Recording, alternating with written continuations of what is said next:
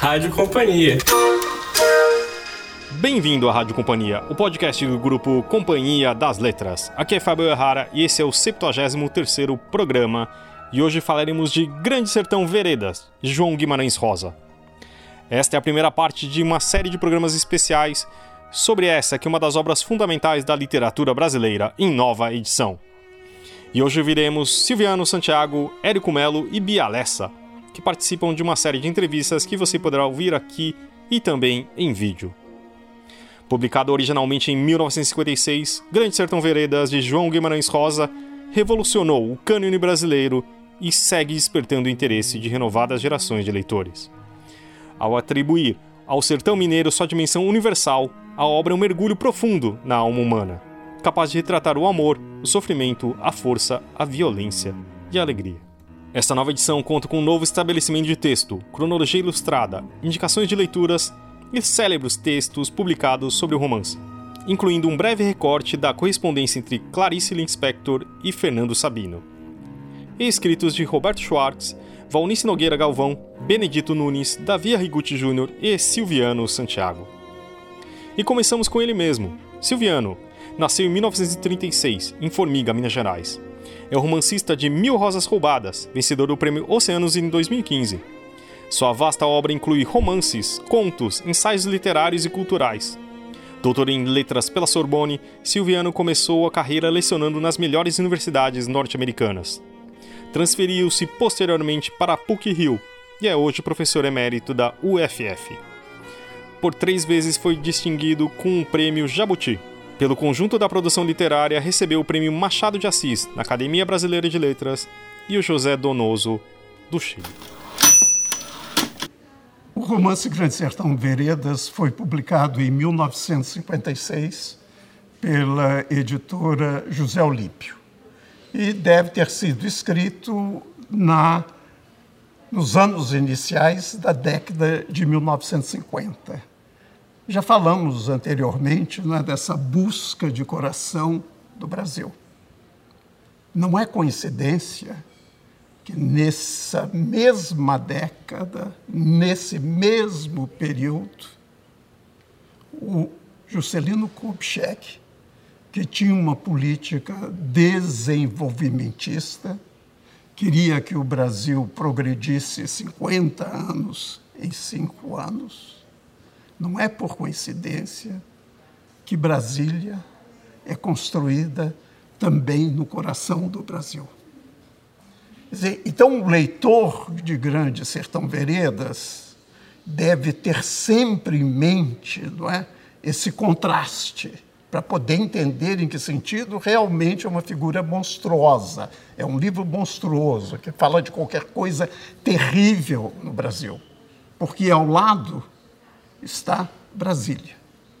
E o contraste é fantástico, porque Brasília é uma cidade geométrica, de formas impecáveis, femininas. Grande Sertão Veredas, sendo irascibilidade e ferocidade, é um livro masculino, extremamente masculino. E, por outro lado, também Grande Sertão Veredas é o Rio São Francisco, o caudaloso Rio São Francisco. Também o Rio da Unidade Nacional. Assim como Brasília é construída ali no Planalto Goiano para ser a capital que traria a unidade nacional, daí logo em seguida a construção de da rodovia Belém, Brasília BB, né? Brasília Berlim, que na época era chamada de Brigitte Bardot. E, é, e Brasília, então, nada tem a ver com essa água caudalosa do Rio São Francisco. Tem o Lago Paranoá. E o Lago Paranoá é um lago artificial. Quer dizer, então estamos vendo não é, como esse contraste é extremamente rico não só do ponto de vista formal, também no conhecimento do que seja o Brasil. De um lado, o árido de Brasília, e do outro lado, o caudaloso, o verde, exuberante, o sujo, o mal ajambrado do Grande Sertão Veredas. Isso, essa comparação que eu estou fazendo, não é gratuita. porque ela vai indiciar uma coisa importantíssima. Não se pode ler Grande Sertão Veredas com os valores dominantes na época. Valores estes aqui que eu estou representando por Brasília. Grande Sertão Veredas, esteticamente falando, não tem nada a ver com Brasília. Não é para desmerecer Brasília, é para mostrar é? como é que devemos ler Grande Sertão Veredas, entender sua originalidade e sua grande importância como representação de Brasil. Não tem pouco, tão pouco a ver com a poesia então dominante. Qual é o grande poeta que publica em 1956, na mesma data em que Grande Sertão Veredas é publicado, na mesma editora em que Grande Sertão Veredas é publicado, a José Olímpio, João Cabral de Melo Neto publica Duas Águas. E João Cabral de Melo Neto é o poeta que diz que escreve um poema sempre com as mesmas 20 palavras. É o poeta do que menos é mais.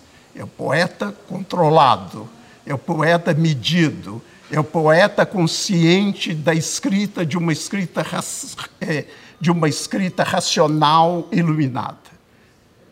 De quem descende de João Cabral? Os poetas concretos. Nada a ver tão pouco.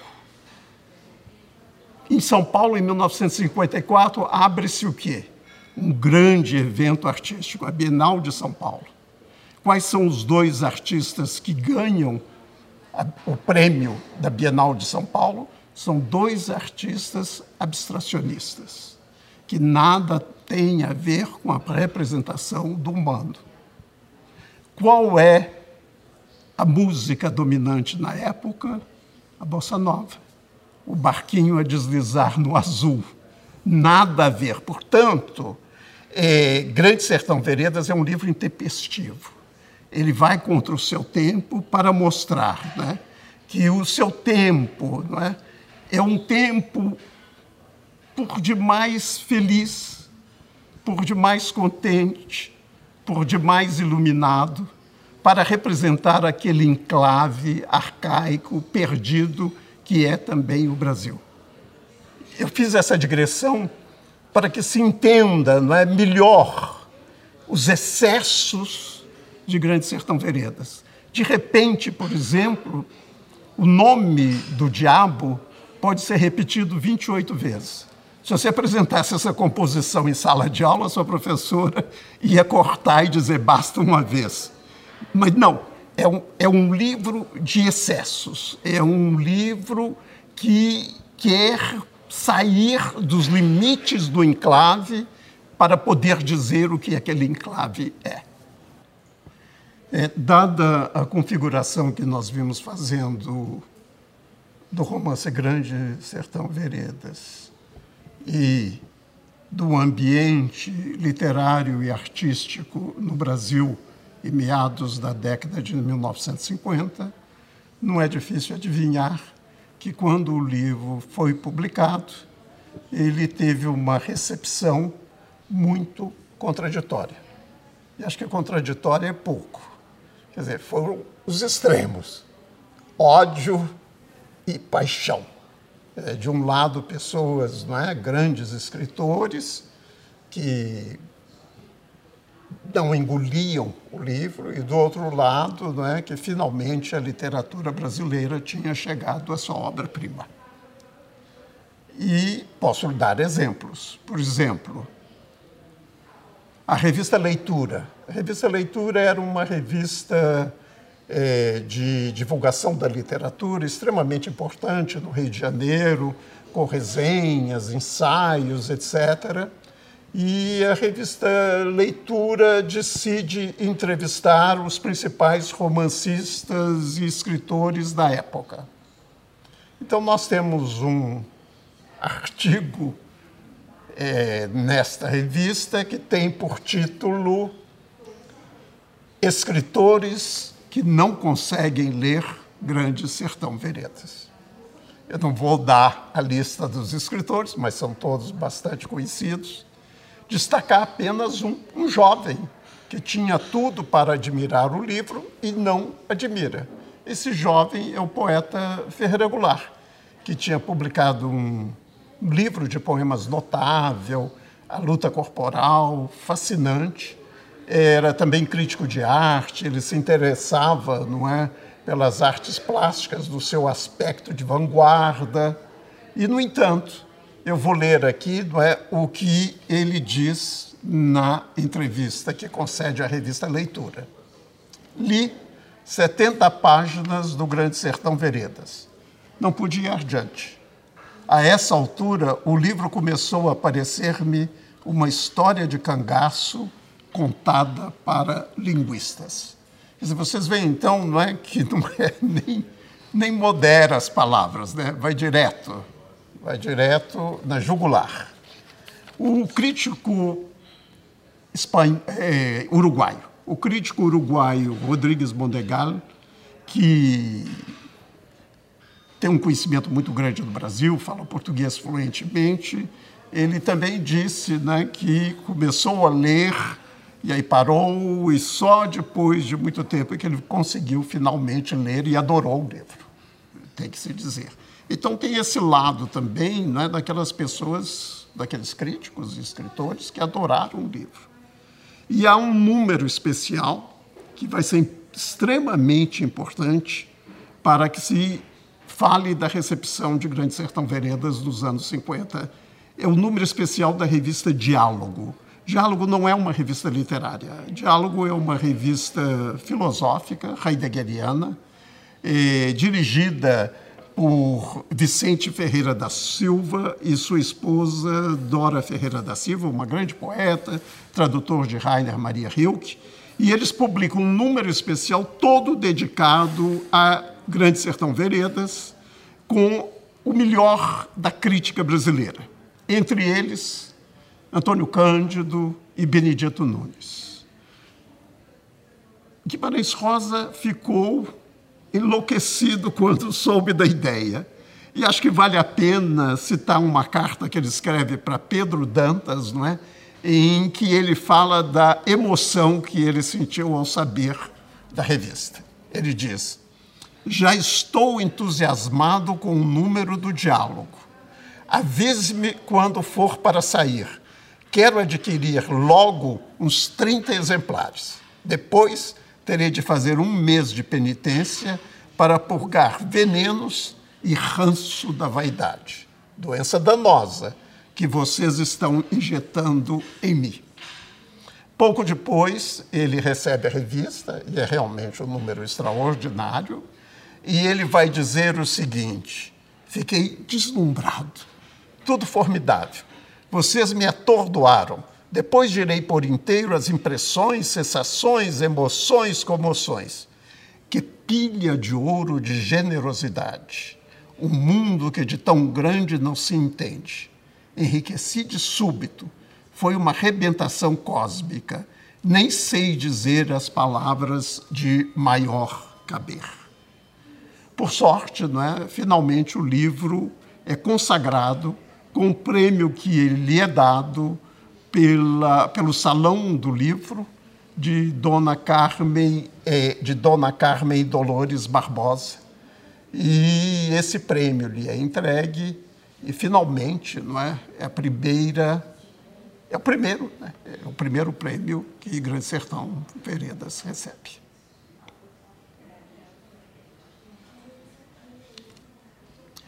Essa desorientação, por ocasião da recepção de Grande Sertão Veredas pelos escritores e pela crítica brasileira e também pelos leitores, ela nos diz que a necessidade de se discutir o que eu pessoalmente chamo de protocolos de leitura.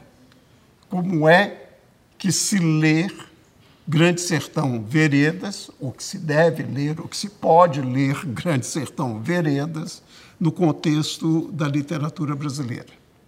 Eu diria então que a gente teria que pensar que Grande Sertão é um romance alegórico, alegórico. E se me permitem, eu lhes dou um exemplo como contraponto: Os Sertões de Euclides da Cunha. Os Sertões de Euclides da Cunha é um romance histórico.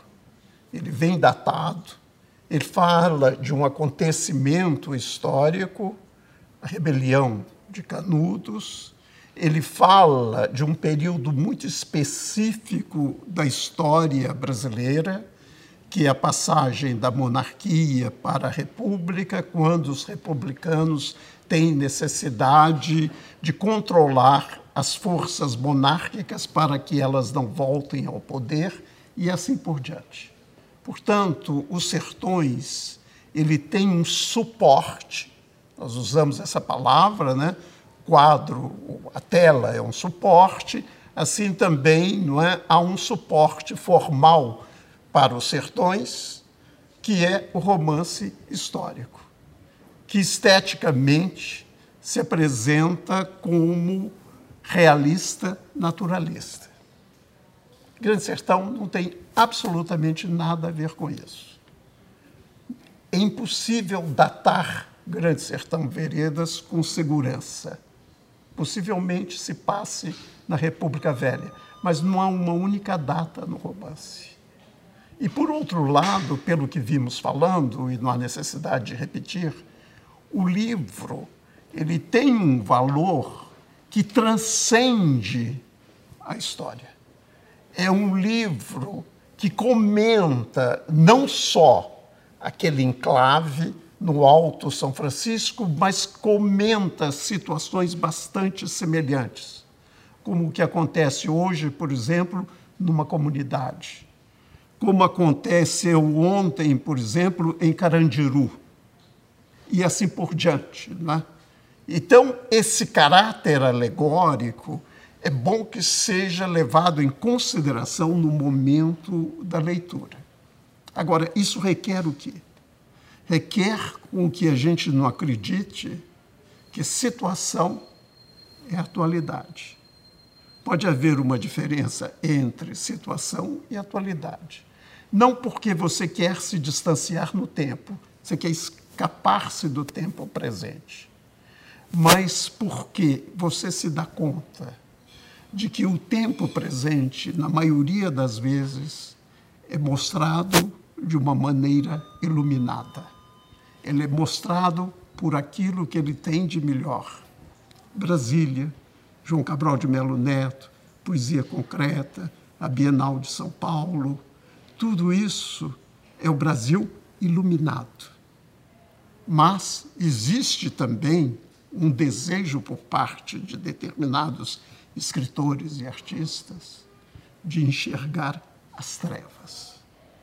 E você enxerga as trevas não para se tornar cego, mas você acredita que enxerga as trevas para ver melhor, para ver melhor a sua atualidade, a nossa atualidade. Então, esse é um lance importantíssimo quando você entra em Grande Sertão Veredas, ou quando o leitor se adentra para o Grande Sertão Veredas, que ele não vai encontrar as luzes do Brasil dos anos 1950. Ele vai encontrar as trevas, o que havia de pior e sempre houve de pior no Brasil quando se faz um, uma política desenvolvimentista que não leva em consideração as grandes questões sociais que a nação apresenta. A nova edição tem um trabalho de estabelecimento do texto feito por Érico Melo, doutor em literatura brasileira pela USP e pesquisador da obra de João Guimarães Rosa. Ele também elaborou uma alentada cronologia de vida e obra. Vamos ouvir o Érico.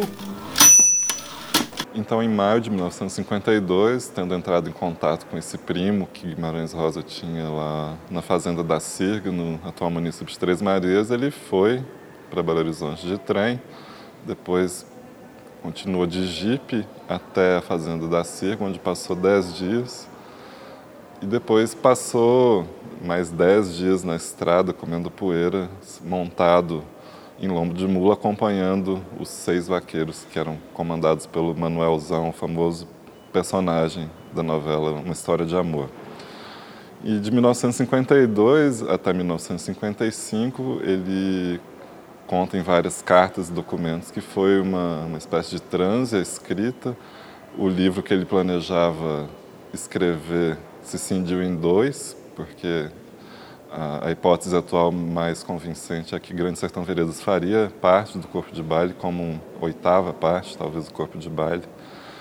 E em meados de 1954, uma quadra de grande agitação política e grande tensão no Brasil como um todo, os dois livros se separam. Essa é a notícia que a gente tem.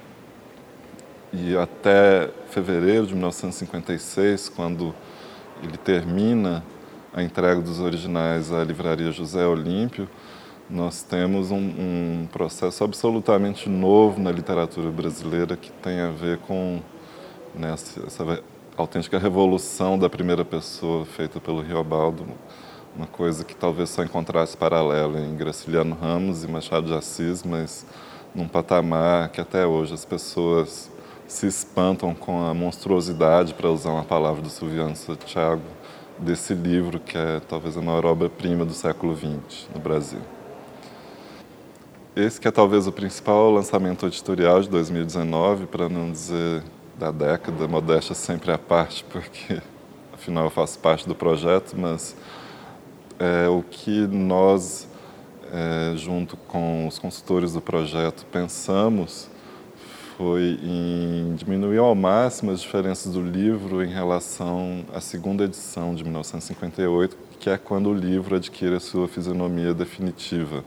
O próprio Guimarães Rosa fez questão de estampar no frontispício da edição que era um texto definitivo. E além do texto, foi nessa edição de 1958 também que os mapas das orelhas, os famosos mapas desenhados pelo Poti Lazarotto, foram incorporados à edição. Então, dentro da, dessa filosofia de minimizar ao máximo as diferenças em relação à edição de 1958, nós é, reiniciamos, por assim dizer, do zero o tratamento editorial do texto, no sentido em que fizemos um cotejo entre essa edição base de 1958 e as edições mais recentes que vinham sendo publicadas já com a grafia atualizada pelo acordo ortográfico de 1990. Uma, uma coisa que deve ser dita sobre o acordo ortográfico de 1990 e que não é tão conhecida é que Guimarães Rosa foi relator no Conselho Federal de Cultura da primeira proposta feita por filólogos portugueses brasileiros para a realização desse famigerado acordo ortográfico que tanta polêmica levantou e levanta. E ele escreveu um parecer radicalmente contrário à unificação das grafias portuguesa e brasileira, porque ele não via sentido na uniformização que era puramente mercadológica, na opinião dele, e na, na obliteração da imensa diversidade dos dialetos que existem no Brasil e mesmo em Portugal, nos países de língua portuguesa na África. Então, partindo desse princípio da hostilidade dele contra qualquer alteração das grafias antigas e do uso que ele fez, o uso intensivo que ele fez dessas variantes, nós optamos por, é, como já disse, minimizar as diferenças em relação à edição base e não menosprezando o ótimo trabalho que a editora anterior do romance vinha fazendo, nós decidimos fazer tábula rasa, por assim dizer, e começar a restituir é, hífens, acentos e diacríticos que, na nossa opinião, não, não deveriam nunca ter sido suprimidos, em primeiro lugar, porque, num caso mais é, forte para ser citado, é que o, as centenas de neologismos inventados pelo Guimarães Rosa vinham sendo tratados da mesma maneira que as palavras correntes do português, no sentido em que ideia perdeu acento, muito bem, por causa do ditongo, mas como tirar é, o acento de Tutameia, por exemplo, que é um livro famoso de Guimarães Rosa que eu estou citando aqui como exemplo paradigmático. Como diz o Augusto Matraga numa passagem do conto de Sagarana, e eu pensei isso no momento de ver esse acento e, e o que fazer com eles, só vão tirar esse acento por riba de eu defunto. Eu pensei nisso e, de fato, a, a companhia nos deu total liberdade para restituir né, feição textual do livro, que é um trabalho bem parecido, na minha opinião, com os de restauradores de pinturas antigas. Nós temos consciência de que é uma intervenção artificial, até certo modo, porque a grafia corrente foi modificada, mas, por exemplo, como tirar o acento agudo da sílaba final de Buriti, em nenhuma regra do século XX, nenhuma regra ortográfica, esse acento era previsto. Como tirar o acento subtônico, que é o acento da crase, da palavra umbuzeiro. Porque a palavra umbu nunca teve acento agudo na última sílaba. Então, como tirar um acento subtônico que especificamente estava ali e foi reproduzido nas edições é, do romance até 1967, quando o escritor morreu e deixou supervisionar pessoalmente todas as edições, porque essa também é uma característica muito conhecida dos Rosa, do Guimarães Rosa entre os editores dos livros dele, que ele tinha um cuidado muito obsessivo, talvez até demais, né, com a revisão e com todos os detalhes, na verdade, do livro, a capa, o papel, o espaçamento da fonte. Ele supervisionava pessoalmente não só as edições brasileiras, né, como ele era fluente em muitas línguas, ele pôde, no caso do Grande Sertão Veredas, supervisionar pessoalmente as traduções em inglês, italiano e alemã. Então imaginem que toda essa aura é, que o Guimarães Rosa dava aos seus textos, é, nós imaginamos que ela deveria ter sido preservada e restituída em muitos casos. Para citar um exemplo importante que foi alterado. Nós fizemos cerca de, se não me engano, 105 alterações no texto do romance em relação à última edição, que era a 21 é, Para citar um exemplo que é filosoficamente importante, o substantivo bem-querer foi transformado em uma palavra apenas, é, o que é correto segundo a, a, a, o novo acordo ortográfico, então você grafa bem-querer tudo junto e com N mas na edição de 1958 está lá bem querer, com os dois termos bem separados por um hífen, que havia sido suprimido nas edições recentes. E para fechar, vamos ouvir Bia Lessa, que é diretora de teatro, ópera, shows, instalações. Trabalha como curadora e criadora de exposições e museus, como o Museu da Língua Portuguesa.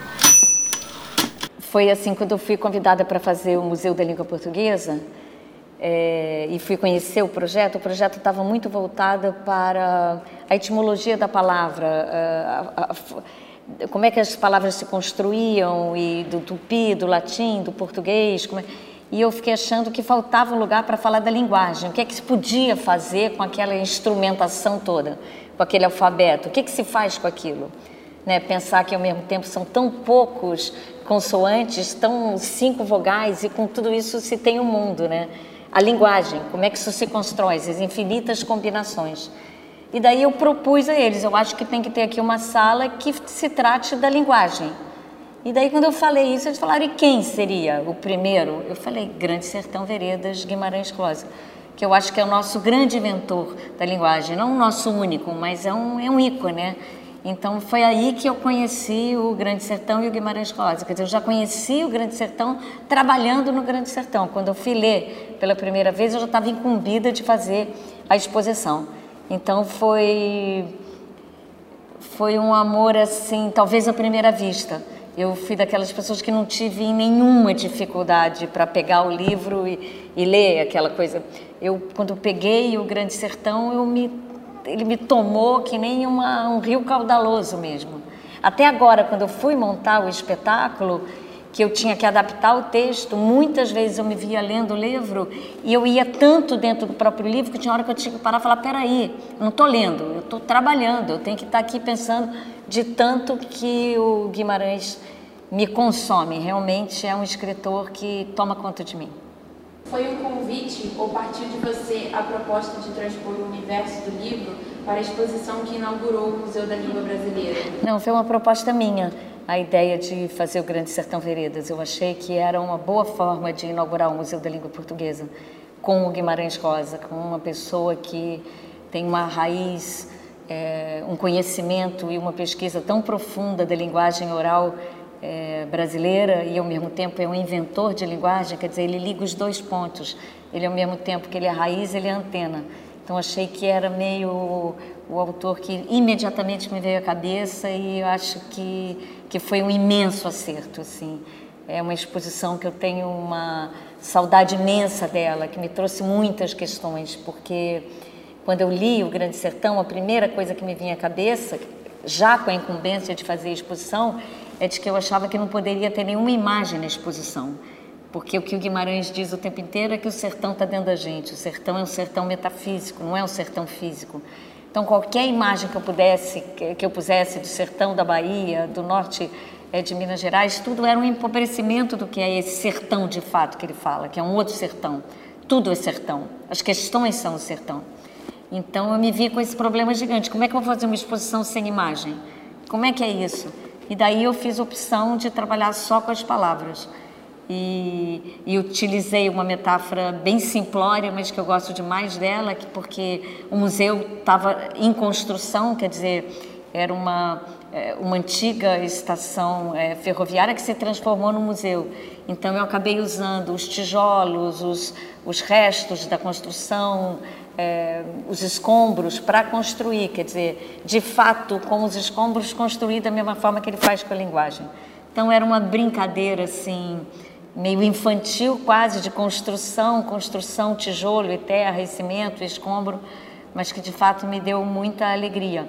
As pessoas encontrarem no meio daquilo que era a própria construção do edifício a obra do Guimarães, que é uma construção de linguagem. Na época, você disse que colocar a palavra no centro da mostra era uma maneira de não reduzir o sertão a um lugar. O que a palavra pode fazer pela construção de novos lugares ou de um novo real? É linda a sua pergunta, deslumbrante. Eu acho que a palavra pode fazer tudo.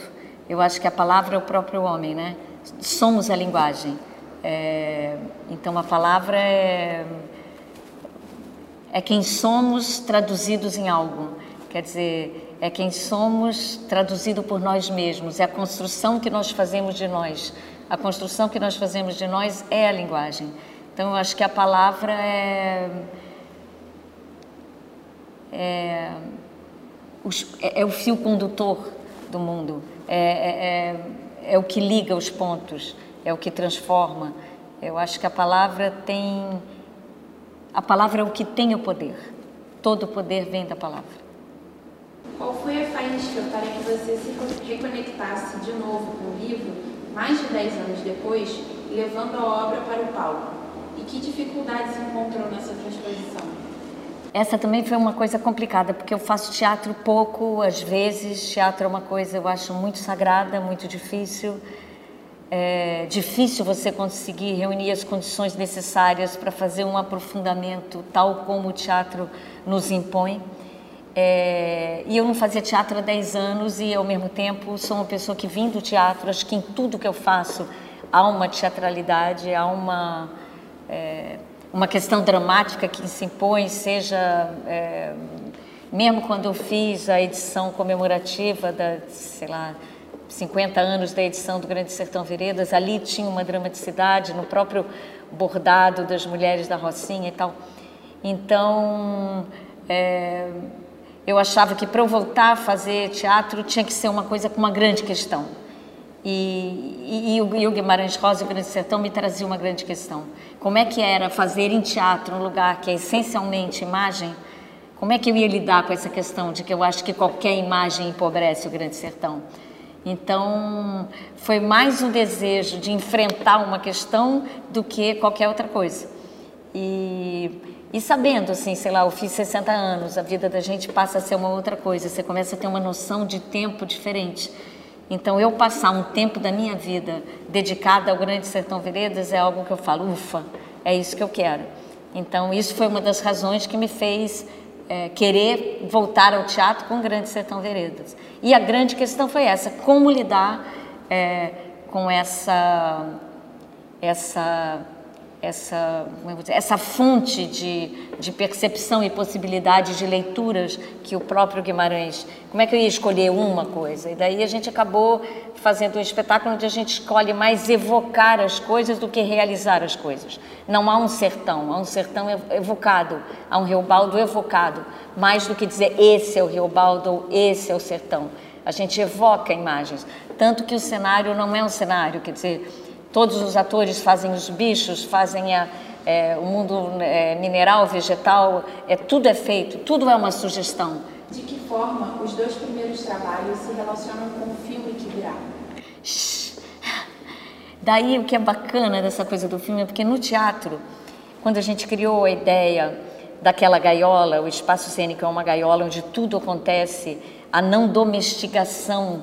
O Silviano Santiago fala muito dessa palavra, algo que não é domesticado. Então a gente tinha aquela não domesticação dentro daquele espaço. Quando a gente foi para para aquilo existir da forma que a gente queria, a gente acabou usando um pouco a linguagem do cinema na questão sonora. Então, os atores estavam contidos naquela gaiola, ao mesmo tempo, os sons vinham de lugares muito distantes. Então, a gente usa, cada espectador usava um fone, usa um fone de ouvido e o som é um som muito potente. Os, potente. os pássaros vêm de muito longe, os cavalos vêm de muito longe. Tem hora que é um som muito parecido com um som de cinema, um som que conta uma história, que leva você a alguns lugares às vezes até à frente da própria palavra. Daí um dia eu vendo o espetáculo eu fiquei com vontade de fazer essa inversão. Como é que seria dentro do cinema a gente fazer essa inversão? É, como é que seria? Eu li uma coisa linda, uma entrevista do Godard, que o Godard falava uma coisa muito bacana, que ele falava assim, que ele achava que a coisa chata do cinema é que as pessoas queriam falar sobre uma maçã e filmavam uma maçã. E ele achava sempre que o cinema devia ser um macroscópio ou um microscópio para mostrar algo que os olhos não veem. E isso me animou demais na ideia de poder fazer o Grande Sertão em cinema. Quer dizer, como seria levar essa não realidade, esses atores que viram pássaros, é, é, plantas, cactos, para dentro de uma imagem de cinema em que 90% dos filmes usa a realidade, quer dizer, é o sertão, filma-se no sertão, são os cactos, trazem os cactos, é a maçã, traz a maçã. Então achei que seria uma questão ao contrário. Sei lá, a mesma coisa que me fez fazer no teatro me fez também fazer no cinema. Como levar para o cinema algumas questões inerentes ao próprio teatro, dentro, obviamente, de uma linguagem cinematográfica. Não se trata de filmar o espetáculo, mas de pegar aquele espetáculo e trabalhar com uma linguagem cinematográfica. A professora Judith Rosenbaum fala, fala que uma das perguntas que o Grande Sertão Veredas nos traz é temos poder sobre a nossa existência, sobre a nossa história? Como podemos encarar essas questões trazidas pelo livro no cenário atual? Ah, eu acho que isso é fundamental. O, o, o Grande Sertão é um livro formador. É, então, ele é atual agora, foi atual ontem e será atual amanhã. É, nesse momento, então, que a gente está num mundo completamente sem ética e, e, na consequência disso, sem estética, eu acho que ele é um livro formador fundamental nesse momento. Do país, então, nem se fala. Não temos mais nada, não temos leis, não temos caminhos, não temos referências, não temos ícones, não temos. Estamos perdidos no meio de uma lama sem lei. Então, eu acho que o Grande Sertão, nesse momento, é, de fato, o livro que tem que ser lido. Gostaria de agradecer a Manuela Musacchio, que você ouviu nessa última entrevista que, junto com a Maria Lutembark e sua equipe, fizeram esse belo registro que vai fazer parte também de uma série de vídeos que você poderá encontrar no canal do YouTube da Companhia das Letras, youtube.com barra Companhia das Letras.